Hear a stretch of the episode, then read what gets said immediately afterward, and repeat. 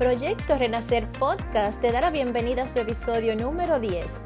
Hola, hola, qué rico poder estar nuevamente aquí contigo. Mi nombre es Ginny, soy Life Coach y estoy aquí como cada lunes y viernes en este espacio de buen compartir.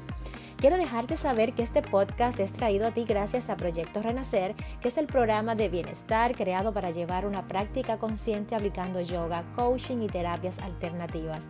Más información del proyecto en el enlace de la página de Facebook está en la descripción del programa. Ahora sí, vamos al tema del día de hoy, el cual es un tema que me apasiona y es muy extenso. Por esa razón voy a hacer varios episodios ya que veo que es algo que muchas personas están experimentando hoy día. Te voy a empezar con esta interrogante. ¿Alguna vez amaste tanto a alguien que intentabas entenderlo o justificarlo mientras te lastimaba? Bueno, pues esta es una interrogante que llegó a mí gracias a una amiga y me quedé pensando en, en, este tema y dije voy a hacer el podcast relacionado con este tema ya que me apasiona bastante como le estoy diciendo anteriormente y es un tema extenso por eso lo voy a dividir en varios episodios. Bueno, todos hemos cometido tonterías por amor. Que tire la, primera piedra que no ha pecado. La mayoría de las personas alguna vez en su vida han tenido un amor al que se vuelven esclavos, un amor tormentoso, dramático, complicado, frustrante y lleno de angustia. Se enamoran de alguien que no es ni por poco el ideal de sus sueños, que las hace sufrir y por si fuera poco no pueden dejar ir. Idealizamos tanto al otro que en muchas ocasiones nos enamoramos de una persona completamente distinta a la que tenemos delante. Pero el peor de los errores es disculpar al otro buscando cuántas explicaciones podemos encontrar o imaginar. A veces quiero creer que es culpa de las telenovelas, de las películas y hasta de las canciones, que hablan de amores que se desgarran, se mueren y se desviven. Es como si se asociara el amor de pareja con el dolor y el sufrimiento. Otras veces pienso será porque crecimos escuchando el mal interpretado versículo de la Biblia. El amor todo lo sufre, todo lo cree, todo lo espera, todo lo soporta. Ojo, no me estoy metiendo aquí con temas de religión, pero muchas veces ni sabemos interpretar las cosas y las hacemos parte de nuestras creencias. No podemos malinterpretar esto como dejar que, se nos, que nos pasen por encima, nos maltraten de palabras o en los peores casos físicamente porque el amor no es eso. El amor no es sufrimiento. El amor no tiene por qué doler. El verdadero amor no lastima. Esto no significa que todo sea color de rosa en una relación. Claro que no. Son dos personas que son diferentes, que tienen que convivir juntas. La unión tiene que estar basada en el amor, en el respeto, en la confianza, en la comprensión, pero nunca en el maltrato de ningún tipo. Sí, porque sabías que el maltrato de palabra, el desprecio, el que te ignoren, y lo que se conoce como aplicar la ley del hielo también es maltrato y duele tanto como el físico.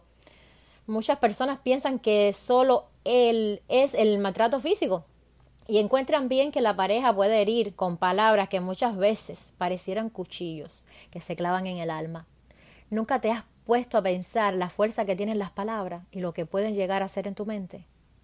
Me pregunto en qué momento, en cuál minuto una persona que pasa a tu lado como si, como si fuera un extraño, por cosas del destino pasa a ser tu mundo completo, al grado de sentir que sin ella morimos, lloramos y, al, y, y, al, y el sentido de la vida parece extraviado.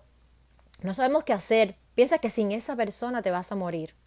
Se pierde la voluntad y es tan sencillo dejarse dominar aún sabiendo que esa persona te hace llorar, te hace daño y peor aún, no le importa.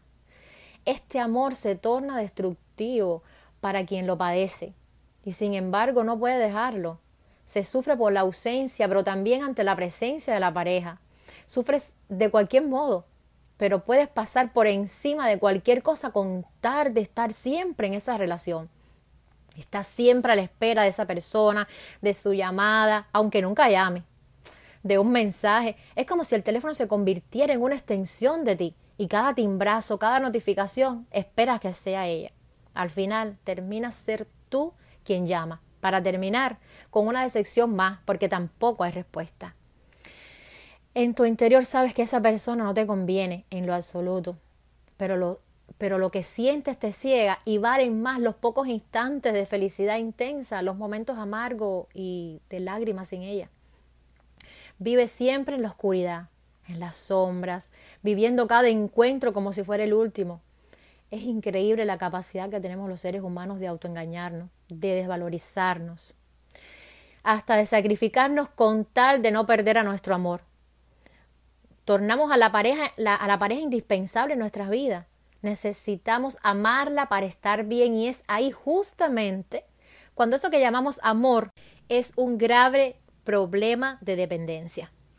Sabes que llegó el momento de liberarte de esa prisión, pero no te atreves a, dar el primer paso y dejarlo ir definitivamente de tu vida.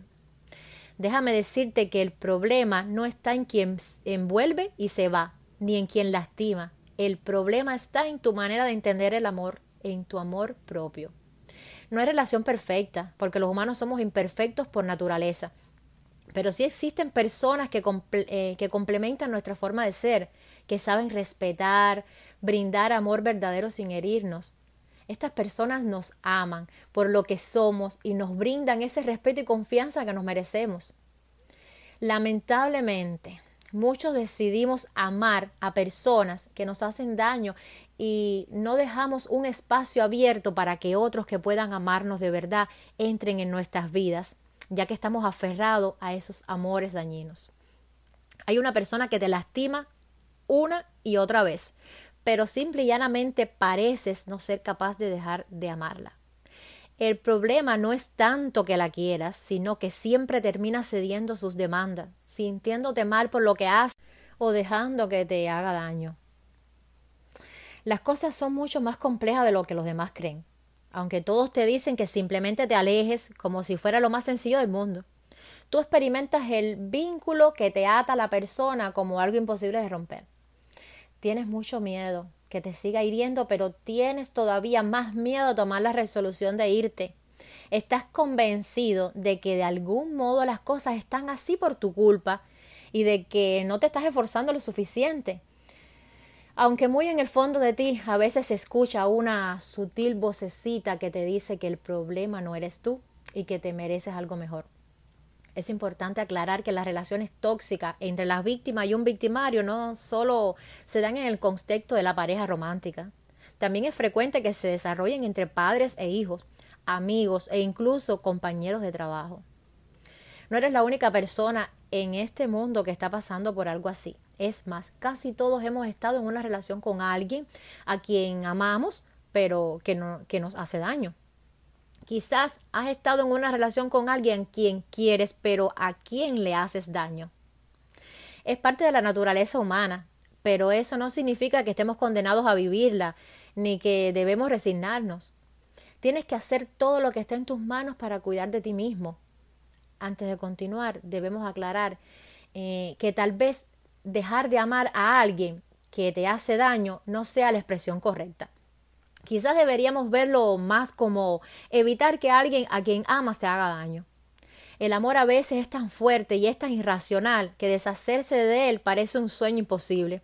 Pero evitar que nos hagan daño es una meta más aterrizada y manejable, así que comenzaremos por ahí. Para escapar de una dinámica en la que constantemente eres víctima de otra persona que se aprovecha de tu amor hacia ella, sigue estos pasos. Esto es muy importante. Aceptar que el problema es del otro y que muy probablemente no le interese resolverlo nos enfrenta directamente con una consecuencia lógica pues, pero terrible, debemos dejarlo ir.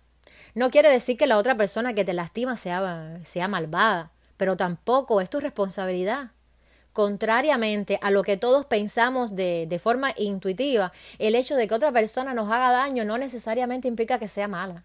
Al contrario, la mayor parte de las personas que toman el papel de victimarias en sus relaciones lo hacen porque número uno, tienen miedo de volver a ser lastimadas. Número dos, tienen la capacidad de admitir, mm, perdón, no tienen la capacidad de admitir sus defectos. Y número tres, son eh, profundamente egoístas. Cuatro, quieren atar a la persona para no quedarse sola. Número cinco, no, no conocen formas asertivas de lidiar con los conflictos. Y número seis, son emocionalmente inmaduras. Seguramente tú comprendes o intuyes cuál es la causa particular por la que las personas que amas te, te hagan daño con frecuencia. Pero recuerda que esa puede ser la trampa principal. Al saber que no lo hace por maldad, interpretas que no tiene derecho que no tienes derecho a recriminarle su conducta, aunque te afecte. Miles de mujeres y también de hombres alrededor del mundo eh, que frecuentemente se enfrentan al maltrato se justifican una y otra vez diciendo cosas mm, como esta. Me pega porque me quiere. Me cela porque tiene miedo de perderme. Me grita porque le gritaban en la infancia. Me lastima porque no conoce otra manera de expresar sus sentimientos. Y si bien todas están, y mm, todas están justificadas, ¿ok? Mm, pueden llegar incluso a ser válidas en algún retorcido y enfermo nivel. La realidad es que ni el amor mal entendido, ni el miedo a la soledad, ni los traumas infantiles, ni la falta de asertividad emocional del otro son culpa tuya o tu responsabilidad. Veámoslo a partir de un ejemplo. Este ejemplo es completamente frío y impersonal. Imagina que encuentras eh, un perro callejero al que decides adoptar. Con el tiempo se hace patente que el animal vivió una vida de maltrato y abuso. Entonces eso lo vuelve irritable, impredecible y a veces agresivo. ¿Qué vas a hacer? ¿Justificar su conducta y dejar que la situación continúe hasta que ponga en peligro tu integridad o la de tu familia? Seguramente que no, ¿verdad? Probablemente tratarías de reeducarlo, recurrirías a un experto eh, en conducta canina y en el último de los casos y cuando ha quedado claro que no hay solución, sacrificarías al animal. Bueno, la analogía en este caso no es que reduques ni mucho menos que sacrifiques a la persona que te está haciendo daño, pero sí que te que no te quedes de brazos cruzados y que si te das cuenta que la otra persona no va a cambiar, te retires antes de salir más lastimada o lastimado. Cuando una persona ha tenido una vida difícil o ha atravesado por circunstancias que la llevan a herir a los demás, consciente o inconscientemente, es su responsabilidad exclusiva encontrar la forma de dejar de hacerlo, no de quienes lo rodean. Puedes brindar ayuda y apoyo hasta cierto punto y dejando las ambigüedades a un lado. Ese cierto punto es precisamente aquel en el que comenzarías a dejar que te hagan daño. Bueno, hasta aquí dejo el tema de hoy. Continuaremos en el próximo episodio, ya que este tema es bastante extenso y quiero hablar de varias cosas que se derivan de este mismo tema. Si encuentras que este es un contenido que puede ayudar a alguien más, compártelo en tus redes sociales o con alguien que, te, mm, que lo esté necesitando. Recuerda que me puedes encontrar en Instagram como arroba proyecto renacer podcast y en Facebook con el mismo nombre. Si quieres acceder a los planes que incluyen Proyecto Renacer, solo puedes escribir al email que dejo en el enlace y me puedes escribir también al Instagram y ahí te mando toda la información. Bueno, ya me voy despidiendo, sin antes desearte que tengas unas felices fiestas llenas de paz y amor. Y recuerda que el mejor momento es ahora. Nos escuchamos en el 2021. Bye bye.